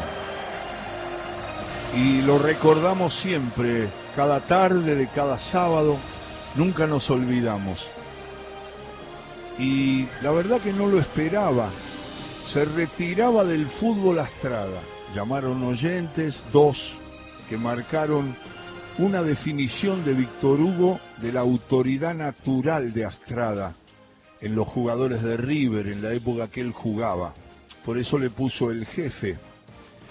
Y lo, lo cambiaban en un momento, venía el cambio, jugó un tiempo simbólicamente y lo despide toda la gente en la cancha de River. Y el fútbol, porque la verdad que Astrada fue un símbolo, ¿eh? Más allá de que la gente de Boca está mirando el receptor diciendo, mirá, este nos, quiere hacer emocionar con Astrada. Pero lo que quiero decir es que se ganó el respeto de todos. Y bueno, yo estaba a la izquierda de Víctor Hugo en la cabina de transmisión de la cancha de River, nunca esperé que él dijera eso. Iba a ser como un saludo, una despedida, nada más. Pero dijo unos cuantos conceptos que conmovieron a todo el mundo. Nadie se olvidó, nosotros tampoco, lo hicimos separador. Y ahora a través de Leandro Rojas, de Paula Rucci, de Fabiana Segovia, de todo el grupo de Radio Nacional que nos acompaña, lo repetimos, lo escuchamos a Víctor Hugo el día que Astrada, en el momento, en el tiempo en el que se retira definitivamente del fútbol, hay un cambio en un partido, ingresa un jugador que lo reemplaza y ya no jugará más Astrada. Y Víctor Hugo dijo esto para todo el país y para toda el alma. Lo dejo con el aplauso de River a un hombre de todas las tardes de River. Sus compañeros lo rodean y lo abrazan. Justo en este momento tan particular, tan hondamente emotivo y preocupante, Astrada le dice adiós al fútbol. El partido se detiene. ¿Acaso no fue partido hasta ahora por esto? Ahí está Astrada entregando su cinta de capitán a Alessandro. La última jefe. Gracias por haber permitido además que el apodo prosperara. Porque camina hacia el costado de la cancha un verdadero jefe del fútbol. Se es jefe si se es generoso. Se es jefe realmente si se es querido y no temido. Se es jefe si se banca la mano cuando viene mal. Se es jefe si se está ayudando siempre a los más pibes. Se es jefe si se lo puede hacer en cualquier cancha, balcando cualquier situación. Se es jefe si el reconocimiento es tan unánime como este que le entrega un estadio repleto. Merecías, querido jefe Leonardo Estrada, un domingo de Buenos Aires a pleno sol y de fútbol y un estadio repleto para que el adiós fuera de los más grandes de todos los tiempos. Adiós jefe, rodeado de fotógrafos, lo he perdido de vista y sin embargo se quedan las retinas de este relator, como la de los amantes del fútbol, para siempre. Chau, jefe. Es impresionante recordarlo y fue para esos oyentes y tanta gente que acompaña todo con afecto, la verdad, esas palabras tan, tan conmovedoras de Víctor Hugo ante la despedida de Leonardo Astrada. Se iba del fútbol y además se acuerdan en esos tiempos, habían secuestrado a su papá. Después terminó todo bien, por eso Víctor Hugo usa la palabra en un momento tan preocupante y emotivo. Y así se produjo. Así que muchas gracias por haber compartido este tramo y a los oyentes que llamaron, ahí están. Tenemos el separador, lo tenemos, pero quisimos poner como, como encontráramos ese tramo de Víctor Hugo despidiendo a un jugador tan emblemático como Leonardo Estrada, hoy director técnico.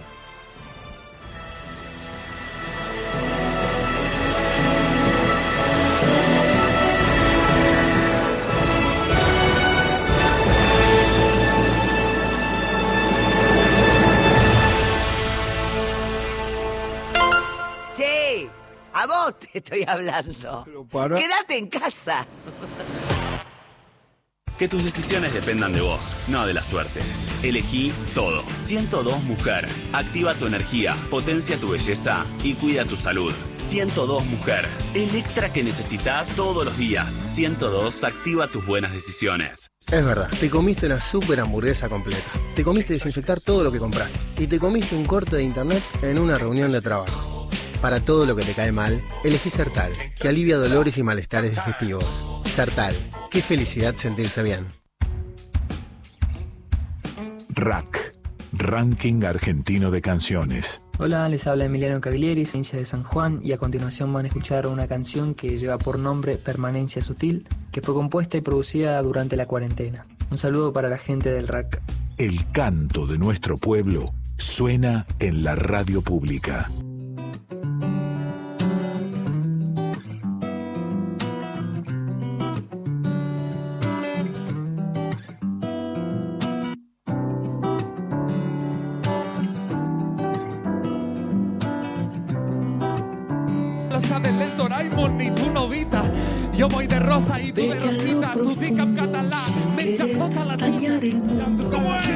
Es? líquido y ahora sí te gano el partido. Hermano, no sé ni cómo todavía estás vivo. Cuando tú naciste, el mal muerto todavía estaba vivo. existencia como el río que tiembla antes de ser. Y así Mi bisabuela tiene 100 años y es más joven que tú. Hermano, yo rapeo a diario. Mírame, buscan la droga en el barrio, el comisario. Hermano, soy los más viejos de este escenario. De pequeño no montabas caballitos, montabas dinosaurios. Última. No sé qué piu, dice que tiene una pistola yo solo escucho piu piu. Tú eres el barba piu. Él es el primo Luca, tu Wellington piu. ¡Ay,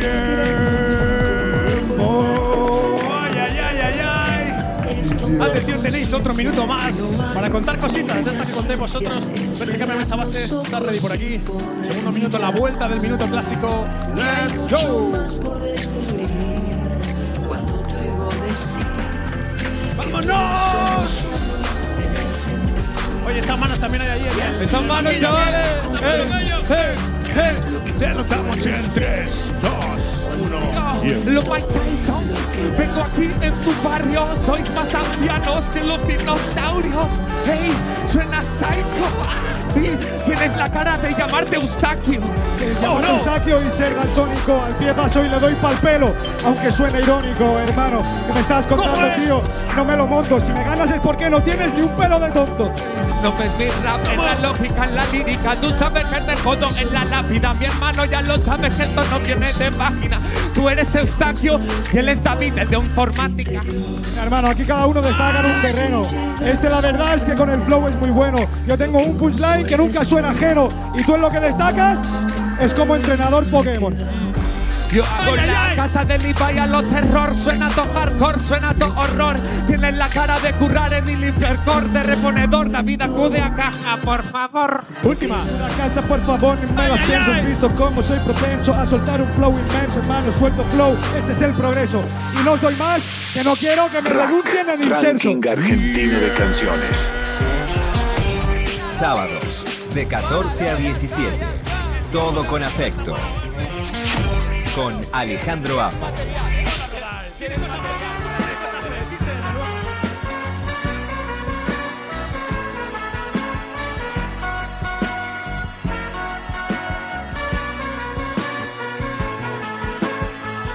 La verdad es que me he reído bastante un rato. Vosotros creéis que estáis a salvo, pero tú pareces una escoba. ¿Y tú? Yo no te pido que me bajes una estrella azul. Las cosas como son, porque lo que habéis hecho es una mamada. Aparte de viejos y no con dicho nada. Él es entrenador Pokémon, pero no entiendes, hermano. Tu Yo no colega te pido fulano, que me firmes Y el diez periodista apunta con la papeles mano y para amar. ese puto acento Solo americano. Te la que agarras con la mano y te la las llevas puesta. Con esta dupla nadie conecta. Selecta la forma que me saco en un moment. De lo Si pasado quieres no fútbol, lo el dedo pa' abajo voy y a Se reían de mi outfit de estos payasos. La verdad es que con estas zapatillas no os voy a hacer ni caso. que te importa la gente, si es que siempre van a hablar. Algo así, como con Chiquili Cuadre. Lo que voy a hacer es llevarme a todos por delante, aunque me trabes que yo no soy rapero. Y la verdad es que es bastante triste porque quizá os gano en el primero.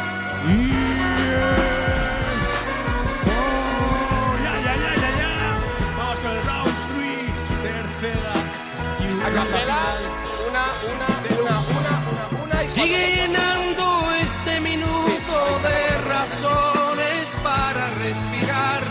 No me complazcas, no te niegues, no habléis por hablar.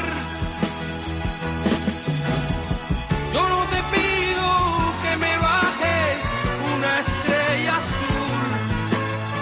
Solo te pido que mi espacio llenes con tu luz.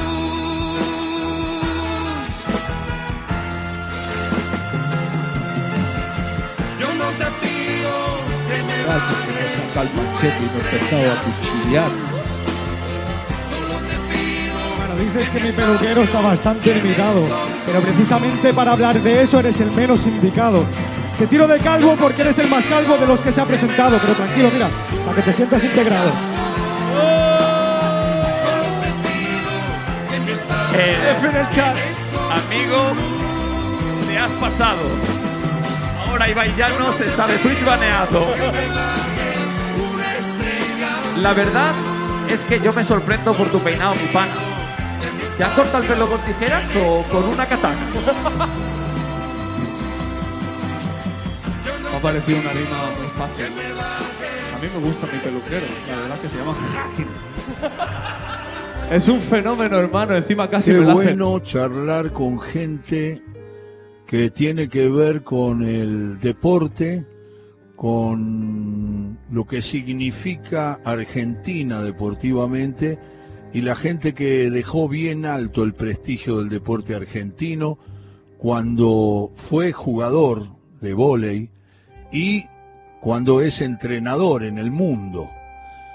Es nacido en Buenos Aires, es un hombre muy joven y es Hugo Néstor Conte. ¿Qué haces, Hugo? ¿Cómo estás? Buen día, Alejandro. ¿Cómo estás? Un gustazo. ¿Cómo vamos? ¿Y cómo va la vida en estos viajes que tenés, que vas y venís eh, con, con la conducción de equipos, eh, creo que el último es en Italia, ¿no? Sí, ya hace algunos años que, que no entreno, este, que, que dejé de ser entrenador, pero sí hice cinco años entrenador en Italia después de, de dejar de jugar. Este, y bueno, represento a jugadores también, así que este, Sí, doy, sí. doy un poco vueltas con- justamente con eso. Y bueno, acá en Argentina también con, con Tex Sport, ¿no? junto a, a José Montesano. Claro, que claro. Galiquio con las transmisiones. Así que divirtiéndonos siempre con el deporte. ¿Y cómo haces? Háblame, eh, es Hu- Hugo Conte que está hablando, figura emblemática del vóley. Eh, ¿Cómo viviste el traspaso jugador a entrenador y ahora comentarista del juego que tanto querés? ¿Cómo, cómo fueron los procesos? ¿Cómo, ¿Cómo lo viviste? Cuando jugabas, ¿pensabas que ibas a ser entrenador de vóley o no? Eh, mira, yo tuve la suerte de poder dejar de jugar eh, bastante grande, de viejo, me retiré a los 43. Este, y la verdad que fue algo muy lindo, lo viví con mucha, con muchísima felicidad hasta la última pelota que cayó, porque aparte terminé jugando con, Facundo, con mi hijo, este, y con Martín, mi sobrino, y con Nico Uriarte, y con un montón de pibes que los había visto nacer, así que poder jugar con ellos, siendo entrenado por Waldo Cantor, así que me retiré este, realizando un sueño.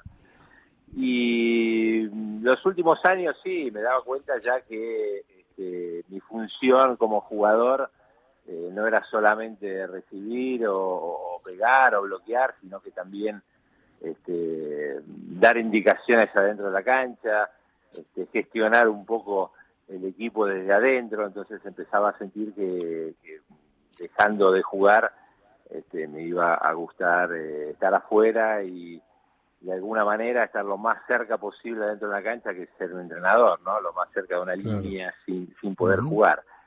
Solo que fue muy corto, o sea, terminé de jugar en mayo prácticamente y en, en agosto empecé a entrenar en Italia y, y fue todo muy rápido. En Italia hay mucha presión, hay mucha, se vive con una, de una manera muy especial también de ser entrenador, así que entrené cinco años. Y la verdad que dejé porque no sentía que me divertía como me divertía jugando. Entonces, en un cierto momento dije, el vóley me dio tanto, el deporte me dio tanto, lo viví tan tan lindo estando dentro de la cancha con tanta satisfacción y ahora no estoy sintiendo esa satisfacción que sentía jugando. Y bueno, este, me, me- me dejé porque estaba convencido de que este, el deporte para mí era otra cosa, lo sentía, no, Claro. o sea, no di el clic que dan los entrenadores jugadores. Este, eh, hay muchos jugadores argentinos que han jugado conmigo, que son muy buenos entrenadores y ellos lograron dar ese clic ¿no? de jugador a entrenador sin ningún problema. Bueno, a mí me costó mucho y de hecho Claro. no lo disfrutaba. Se, se da como en el fútbol, es Hugo Conte, el gran jugador de vóley que está hablando con nosotros, soy comentarista de ese deporte que lo apasiona. Eh, muchas veces se dio en fútbol, no sé si lo seguís tanto, Hugo, eh, Sí, que no siempre los grandes jugadores fueron grandes entrenadores. Sí, sí, exacto, totalmente. No es una, no es una regla absolutamente. Seguramente es un, te da un plus por haber vivido este, desde adentro, por saber perfectamente cómo este, se maneja un vestuario, cómo se maneja este, quizás eh, situaciones del partido, eh, cómo pegar una pelota, cómo leer este, a lo mejor tácticamente algunas situaciones eh, del juego, pero no, este, no es regla que en el complejo general de, de lo que tiene que tener Claro. entrenador, este, un ex jugador sea un buen entrenador. Este, absolutamente, porque Sí, después sí, sí. obviamente hay que estudiar, obviamente hay que ayornarse este, y que saber transmitir. Eh, eso es muy importante. Eh, y no ponerse nunca, eh, una vez que es entrenador, en lugar del jugador, o, o mira, esto es así, ¿cómo no te sale? Claro. Qué fácil, a lo mejor vos te salía facilísimo, pero bueno, vos lo que tenés que transmitir es justamente la enseñanza del gesto técnico, en este caso, este, a un tipo y a lo mejor no lo sabés transmitir. Te salía, pero no lo sabés transmitir. Hugo, ¿te imaginas a Maradona? Estoy hablando con Hugo Conte, el jugador de volei. ¿Te imaginas a Maradona diciéndole, a un- pero esto se hace así? Y el tipo le dice, pero usted lo hace así. Yo, yo no puedo ni... Mirá cómo Claro, es claro. Claro, claro, claro. Lo, lo estoy imaginando a Filiol eh, transmitiendo o a Carrizo transmitiéndole a un arquero y diciéndole, si te tirás hacia la izquierda llegás. Sí, usted llegaba. Claro, Pero yo.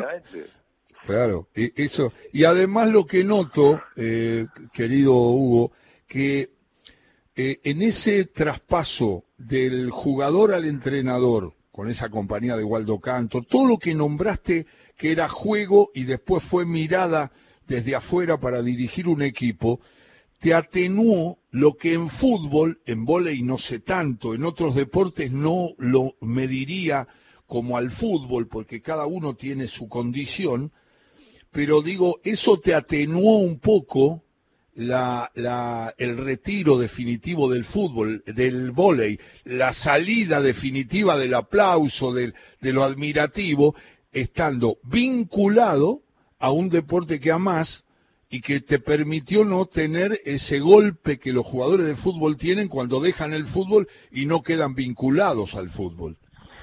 Sí, sí, eso es verdad. Este, tampoco es una regla este, que el estar adentro o seguir adentro de alguna manera este, relacionado al deporte que amás te da la felicidad o te sigue manteniendo lleno porque viviste de alguna manera. Este, yo creo que Claro. yo lo, yo lo encontré, lo logré encontrar de esta manera, representando jugadores, estando con ellos, creciendo con ellos también, ayudándolos a transmitir justamente mi experiencia como jugador. Y tuve la suerte cuando José Montesano con Teis Sports me invitaron ya hace nueve años prácticamente a empezar este, esta, esta, esta nueva eh, situación de comentar los partidos, que es algo que me encanta, me encanta. Aparte lo hago realmente al lado del, mejor, seguramente, relator de, de, que tenemos, sin duda. Entonces, es algo como que eh, sigo estando dentro del deporte, comentando lo que me gusta, estando con jugadores y demás, y eso me sigue llenando. Eh, yo lo encontré y sigo con esta felicidad del deporte. Pero no es una regla tampoco de que este, No, no, estando claro. adentro eh, te sientas te sientas bien. Hay muchos que han dicho, no, no, listo, hasta acá llegué, me quiero ir porque, no sé, el ambiente me cansó. También depende mucho justamente de los ambientes, ¿no? Eh, y de Sí. la presión con la que viviste tu vida deportiva. Claro, claro. Eh, estaba pensando en la charla con Hugo Conte, que nació, si no tengo mal, eh, Hugo, el 14 de abril del 63, o no decís tu edad. Pues yo te Exacto, deschavé. sí, totalmente, porque la vivo muy bien. Muy bien. Eh, estaba pensando, justo cuando decías eso, en el retiro, eh, tenemos un amigo, muy amigo tuyo y muy amigo mío, que es Diego Jakubovich. Y Diego me dice, Jacu, que vos este, te retiraste ahí en Jeva, ¿puede ser? Sí, sí, exacto. Ah. Este, armamos, a ver, el último año que yo jugué la Liga Nacional este, fue el 2005-2006, salimos campeones con Club de Amigos en Ferro y al ir a saludar a mi familia, a Sonia, a mi esposa, a mis hijas, a Camila, a Manuela, y cuando saludo a Facundo, en ese momento tenía 17 prácticamente, 16, 17, este, nos abrazamos y le digo, bueno, si el año que viene estás listo, jugamos juntos y me retiro. Ahí mismo. Y me miró y me dijo, obvio. Entonces, a partir del día siguiente empecé a pensar este, cómo, qué tenía que hacer para armar algo y jugar con él un campeonato, porque yo le había organizado junto a Diego, a Jakubowicz, este, el partido de despedida a Waldo Cantor, ¿no? en el 99. Ah, claro, claro. Y, y Waldo había tenido una noche espectacular porque fue hermoso, eh, en Ferro, lleno el estadio divino, todo bárbaro, pero fue una noche. Y Waldo días después, eh, eh, tomando, tomando algo, me dice, fue divino, gracias a vos y a Diego por lo que hicieran, pero ya soy un ex. O sea, fue una noche. Claro, Y eso me quedó, me quedó muy grabado. Claro. Y entonces yo dije, yo no quiero irme con una noche. Entonces, y más sabiendo que Facundo estaba jugando y ya estaba listo para poder jugar a, un cierto nivel, no quizá la Liga Nacional, pero sí la Liga de Ascenso. Entonces dije, bueno, este, armo un equipo para jugar la Liga de Ascenso con todos jóvenes, donde obviamente el entrenador tenía que ser Waldo Cantor porque vivimos la vida juntos y porque es mi hermano de la vida y porque era entrenador y es entrenador buenísimo y él podía transmitir un montón de cosas a los jóvenes. El armador fue Nico Uriarte, que es el hijo de John Uriarte, que habíamos jugado juntos 10 años en la selección, mi sobrino Martín Claro. Libero. Bueno, fue Claro. una cosa espectacular. Qué Y, bueno. y lo, y lo armé en Jeva, donde yo había empezado a jugar a los 12 años. Quería terminar ahí. Este, así que fue nada, la- las tribunas, imagínate, los abuelos, los tíos, los primos, las familias enteras mirando los partidos, toda la gente de Jeva que yo había jugado de hacía 40 años. Fue una cosa increíble, increíble. La verdad que desde lo deportivo y humano, lo mejor de mi vida. Escúchame, de pibe de- en Jeva es Hugo Conte, el hombre del voleibol, que ahora es comentarista. Eh, lo que digo es, eh, ¿eras de Newbery o de San Martín? De San Martín, de San Martín. Claro, claro, de New- San Martín. Newbery lo pasaba siempre por adelante. A Newbery este, yo iba a entrenar mucho porque antes de jugar al vóley hice mucha natación Ajá. y, y en verano la íbamos a pileta. entrenar. Claro, A la, a la pileta, a claro. la pileta que es pileta, pileta olímpica, 50 metros, Olímpica. íbamos ahí, entrenábamos y, y entonces bueno, yo competí también mucho para Jeva y demás, entonces, este, pero fue ahí donde me di cuenta a los 12 años que este, estaba para un deporte colectivo, porque me daba cuenta que con la natación, eh, hacer un deporte individual, no encontraba la diversión. Eh, tenía una satisfacción por a lo mejor bajar una centésima o un segundo, lo que fuera, pero no era una diversión. Y cuando empecé a jugar al vóley, me di cuenta de que jugando con compañeros, pasando la pelota, tratando de inventar algo para que caiga del otro lado y demás, me divertía y eso me hizo absolutamente cambiar de idea sobre el deporte. Estoy hablando con Hugo Conte y me voy a referir a un libro de cuentos que recibí, que estoy re contento porque no hay literatura mucha futbolera y de otros deportes no tantas, pero pelota de papel es una idea que ya tiene la cuarta selección de cuentos, es el pelota de papel 4, cuentos escritos por deportistas, con prólogo de Gabriela Sabatini que editó Planeta, y a través de Juanqui Jurado nos enteramos, bueno, de, de muchísimas cosas, de, los nombres que integran este libro, del que voy a leer.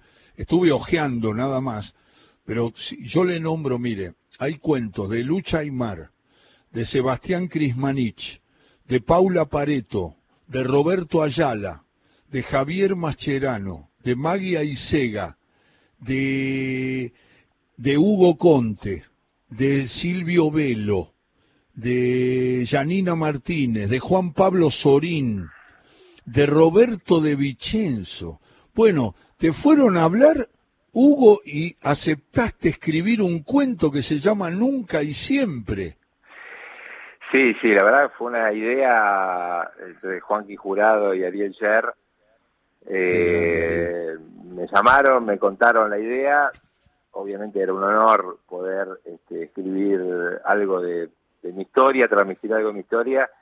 Y por supuesto dije que sí al instante. Eh, me puse a escribir como podía, lo que salió, pero con mucho corazón. Y quizás más lindo que el cuento todavía es el prólogo que escribió mi hijo. Sobre, Sí, sobre Facundo Conte escribió, jugador de vóley, el hijo de Hugo, escribió el, el, el... Sí, lo empecé a leer y ya me emocionó un poco. No, no, increíble. Lloré un ratito, ¿eh? La llamé a Bueno, mi señora entonces, Sonia y voy- lloramos voy a un hacer así. juntos. Voy a hacer así, voy a hacer así, Hugo. Eh, termino la nota con vos y voy a agregar la idea que tenía la de leer, en realidad tu crónica, ¿no? Porque es un poco tu experiencia en el, en el voleibol, ¿no? El, el relato que vos armaste. Sí, sí, exacto. Es un poco la historia sintetizada de, de lo que viví con mi vida justamente Sí, en sí. el deporte, con el vóley. y de lo que significa para vos y lo transmití. Yo estuve hojeándolo el cuento. Lo que voy a hacer es leerlo después, pero le voy a agregar. Así que si vos querés te quedás al aire y si no lo escuchás, porque a lo mejor Me te quedo, me quedo, obviamente me quedo. Bueno, bueno, entonces eh, lo hago ahora. Tengo que verla ahora. Estamos ordenando todo con mi hija Paula y con Fabiana Segovia y con Leandro. Tengo tiempo de leerlo. Dale, dale, te lo leo. Leo, leo de. eh, primero leo El prólogo es increíble. ¿eh? de Facundo Conte que dice así. A ver, acompáñame un poco, Leandro. Dale. Leandro Rojas es nuestro operador. ¿Qué se siente ser el hijo de tu viejo? ¿Cuántas veces he quedado atónito como si fuera una pregunta ridícula, sin entender a qué se referían? Mi respuesta fue siempre la misma. ¿Qué se siente ser hijo del tuyo? Ese niño llamado Facundo no jugaba a ser Rambo ni Power Ranger.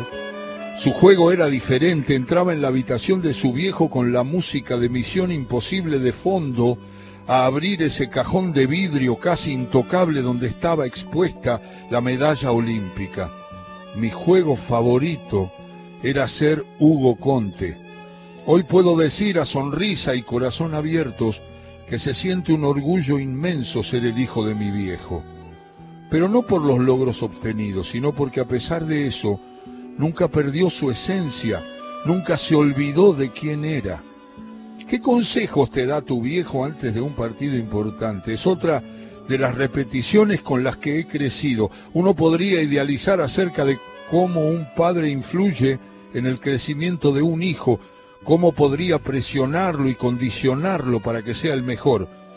Mi viejo nunca me dijo, ganá una medalla, ganá un torneo, sé el mejor, nunca. Yo tenía una misión diferente, la de divertirme sin importar dónde, ni cómo, ni cuándo. Por eso este padre tenía una sola palabra para decirle a ese niño que crecía y poco a poco pasaba la pelota por encima de la red lleno de expectativas y de sueños.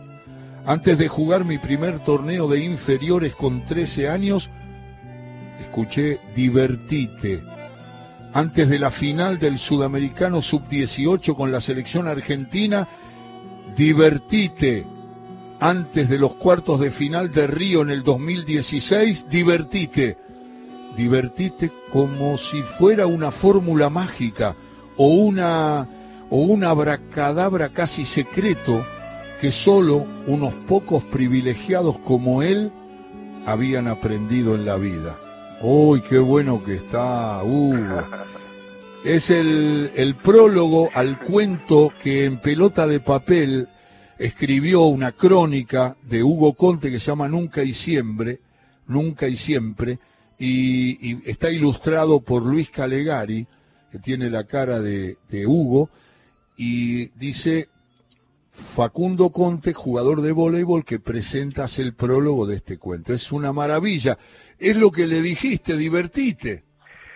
Exactamente, es lo que con Sonia, mi esposa, que también fue jugadora de la selección argentina, este, le transmitimos, estoy emocionado. Te emocionó, bueno, pero es un reconocimiento muy lindo porque es un lado donde no había, y me parece que eso es lo valioso de lo que marca y de tu, de tu actitud como padre, Facundo, que es que no había la exigencia esa que tantas veces viste, que tantas veces escuchaste de, del fútbol, del básquet, del vóley, de todos los Sí, deportes. sí, totalmente, totalmente, porque ese- aparte él ya estaba viviendo este hecho de vas a jugar mejor que tu papá, vas a ser mejor que él, vas a pegar más fuerte, vas a pegar más alto desde chiquito. Y justamente con Sonia hicimos un trabajo, creo, muy bueno con esto, sacándole esta presión y tratando de transmitir esto, el hecho de el deporte es diversión, el deporte eh, lo tenés que vivir de esta manera, seguramente desde afuera, la gente no con mala onda ni con buscando quién sabe qué, pero bueno, hacen esas preguntas que no tienen no tienen idea cuánto pueden influir negativamente en un chico. Entonces, este, tratábamos desde casa, este, absolutamente, porque aparte lo pensamos no solamente para él, sino para nuestras hijas y para todos los chicos que tratamos de transmitir estas cosas, que lo vivan justamente este, sin esa presión, que los padres eh, no transmitan estas, no te digo frustraciones deportivas que a lo mejor ha- han tenido en su vida y después tratan de este, traspasarlas a sus hijos que tengan éxito. Los Ese mandato de exigencia. ¿no? Claro, claro. Los Es un mandato de exigencia, ¿no? Exactamente. Ese mandato de exigencia lo van a encontrar los chicos naturalmente. Este, no, no, no tienen, los padres tienen que acompañar nada más, tienen que llevarlos, tienen que estar, tienen que apoyarlos, tienen que estar en los momentos cuando las cosas no van, este, apoyarlos cuando la- lo- las cosas van, pero sin pasarle, sin traspasarle, sin transmitirle esa presión de que tienen que ser buenos, de que tienen que ganar, de que tienen que ser mejor que el otro, sino que lo tienen que vivir con una este, tranquilidad y naturalidad que los pibes de adentro tienen que sacar este, lo que sienten por el deporte. De esa manera lo van a vivir mucho más en forma natural. Hugo, y cuando contás un poco en tu cuento, en tu relato, eh, vas contando todas las cosas que vos mismo te proponías lograr, vas contando un poco todo lo que te pasó, los compañeros, ¿cómo es la estructura de la idea que transmitiste en pelota de papel 4 en los cuentos escritos por deportistas? Traté de transmitir eh, mi, mi historia eh, jugada, lo que yo sentí, cómo fue mi carrera, con la velocidad que, que tuve en, en llegar a la selección rápidamente. Yo tuve mucha suerte también. Este, son esas oportunidades muchas veces que se le dan la vida a una persona. Este, a los 16 años, por diferentes situaciones, este, caí justo en una camada eh, donde en el 82 se jugaba aquel mundial en Argentina y, y el coreano John Wanson, que fue nuestro gran maestro como entrenador en aquel momento en la Claro. selección argentina, eh, empezó un proceso en el año 80 con jugadores altos y jóvenes donde él podía transmitir toda una mentalidad de trabajo y de juego. Eh, yo llegué justo en ese momento, tenía justo 16 años, tenía justo un metro 97, tuve la suerte de que me vio y que me llamó.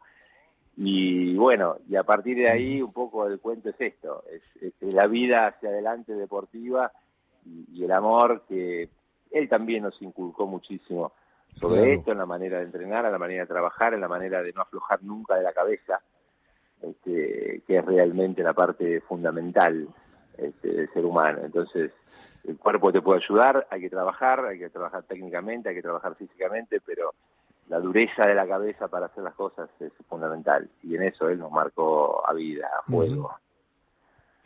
Es Hugo Conte que está hablando de su cuento en, en, en pelota de papel. Y acá extraje, quiero que lo cuentes vos, Hugo, porque es muy emocionante. Acá siempre evocamos a Diego con sus cuentos, sus historias. Dije, dice Hugo, un día me pasó algo espectacular. Contá, contá qué te dijo Maradona en una transmisión que te emocionó y que lo llevas siempre en el recuerdo, Hugo. Sí, era cuando en el 2015 Argentina, la selección de vóley sale eh, campeona panamericana en, en- Canadá, este, y nosotros estábamos con José Montesano terminando la transmisión, eh, y de repente entra un productor este, al, al- al piso y empieza desde atrás de la cámara, está Diego, está Diego, no, no, diciendo, está Diego, está Diego, yo digo, ¿qué Diego? Diego, el único Diego, Diego. Y de repente ponen al aire y se escucha la voz de Diego Maradona, este, que había llamado justamente para felicitar y para hablar este, con nosotros porque había visto el partido y de alguna manera, a través nuestro, este, quería saludar a los chicos y felicitar a los chicos y bueno, estuvimos ahí hablando un poco con Diego. Eh, fue recontra emocionante este, y bueno, nada, en un momento hablando entre nosotros y él hablando del amor por la selección argentina y por la camiseta, este, me dice, bueno, ustedes, vos como tu hijo, tienen tatuada la camiseta argentina. Y Dice, Huguito, tu hijo es como vos. No se pone en la remera de la selección cada vez que juegan. La tienen tatuada. Es una de, uno de los tramos del cuento que escribió Hugo Conte en Pelota de Papel. La verdad que es un momento muy emocionante porque me imagino que esas palabras te deben retumbar en la cabeza. Sí, sí, pero aparte, imagínate, dicha por Diego. este, son palabras ya emocionantes y dichas por una persona que, bueno, vos lo sabés mucho mejor que yo porque te he escuchado un montón de veces estos relatos increíbles este, que, que has hecho. Entonces, la verdad que eh, fue algo nada, muy difícil de transmitir con palabras lo que se siente en ese momento, porque dichas por él, yo he sido contemporáneo de él cuando él llegó a Italia en el 83, yo también llegué en el 83 a Italia, y lo que yo he vivido toda mi carrera deportiva con Diego ahí en Italia, este, fue increíble. Yo el primer año que jugué ahí en Italia en el 83 jugaba con un napolitano, lo jugaba en Parma, y el napolitano to- todos los lunes venía, me abrazaba y me daba un beso. Nos encontrábamos en el entrenamiento, antes de empezar el entrenamiento venía, me abrazaba y me daba un beso y decía gracias por ser argentino, gracias por Diego, viste lo que hizo ayer en el partido, eh, napolitano. Esa es una de millones que nos pasaban cotidianamente en Italia. Y eso era Diego, era lo que él transmitía, era lo que él le regalaba a la gente, le regalaba al mundo. Este, tenía pasaporte argentino, pero era del mundo, o sea, la gente este, nos hizo sentir realmente grande a todos. Nos pasa con muchos deportistas, con Diego especialmente, y vos lo sabés, pero con vos también nos pasa. Y lo sé, aunque no conozco mucho de voleibol, sé de la capacidad de Montesano y sé de lo que hacen con la transmisión de TIC Sports. Soy muy amigo del gran relator de básquetbol, que es David Carlín. Así que siempre estoy informado de todo lo que ustedes dicen, pero te quiero agradecer mucho la nota eh, alentarte para que sigas escribiendo. Me imagino que todos los muchachos de pelota de papel lo deben estar haciendo y las muchachas que escriben, porque la verdad que es descubrir algunas cosas, algunos secretos que no todas las veces llegan hasta nosotros, hasta los periodistas o hasta los, los oyentes o los televidentes que escuchan y ven las historias que ustedes cuentan. Te agradezco mucho, un saludo a la familia y muchas gracias por esta charla, Hugo. Ale, un abrazo grande, gracias a vos, este, y hasta pronto. Muchísimas gracias. Abrazo grande. Hugo Conte, maestro del voleibol y ahora comentarista, mejorando la tarde de todo con afecto.